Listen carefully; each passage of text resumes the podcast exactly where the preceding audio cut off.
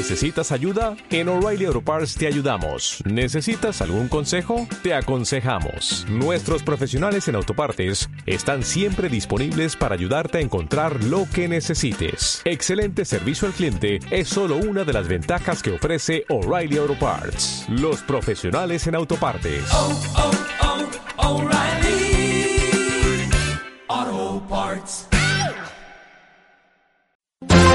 La actualidad internacional con Grisela Pérez Molina. Hola a todos. Repasamos para ustedes las noticias más interesantes de esta semana desde Chicago, Illinois, en los Estados Unidos, en tenerifeweek.com. Empezamos hablándoles del clima, porque Dakota del Sur fue el eje de los extremos climatológicos del domingo, luego de que un tornado azotó un pequeño poblado en la región oriental del estado, mientras que más de 30 centímetros, un pie de nieve, cayeron en las colinas negras del oeste.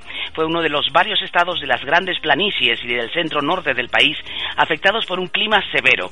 Al mismo tiempo, una tormenta tropical tocó tierra en las Carolinas mientras que el clima invernal se sintió en partes de Colorado. El Servicio Nacional de Meteorología, que informó sobre la destrucción de viviendas en ese condado, puso bajo alerta por tornados los estados de Arkansas, Colorado, Kansas, Nebraska y Oklahoma. Varias ciudades y localidades de Texas se encuentran también en una zona de alto riesgo, según añadieron los meteorólogos. En cambio, en Nueva York, parte de una planta nuclear permanece fuera de servicio luego de que el incendio de un transformador ocasionó el derrame de miles de litros de petróleo al río Hudson, informó el gobernador de Nueva York, Andrew Cuomo, el domingo.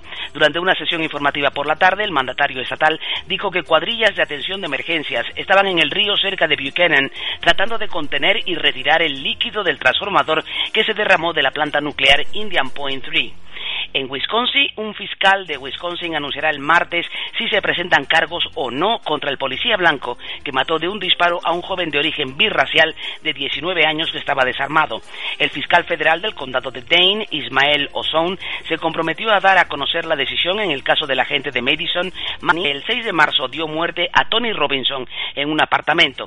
Ozone dijo el domingo en un breve comunicado que el martes hará públicas sus conclusiones. Nos vamos a España porque allí un avión militar Airbus A400M ha sufrido un accidente alrededor de las 13 horas del sábado al despegar cuando realizaba vuelos de prueba una milla al norte del aeropuerto de San Pablo desde Villa Capital. En el suceso han fallecido cuatro personas y otras dos han resultado heridas de gravedad, según informó el delegado del gobierno en Andalucía. En total, en el avión, en el avión viajaban seis personas. Mientras tanto, se ha producido también una interesante reunión. El presidente de Cuba, Raúl Castro, ha mantenido el domingo una reunión privada con el Papa Francisco de 55 minutos de duración en un estudio del pontífice en la Ciudad del Vaticano. Castro llegó al lugar a las 9.30 hora local y a continuación comenzó su audiencia privada con el Papa, quien ha previsto viajar a la isla caribeña el próximo septiembre y que ha influido en el acercamiento entre Cuba y los Estados Unidos.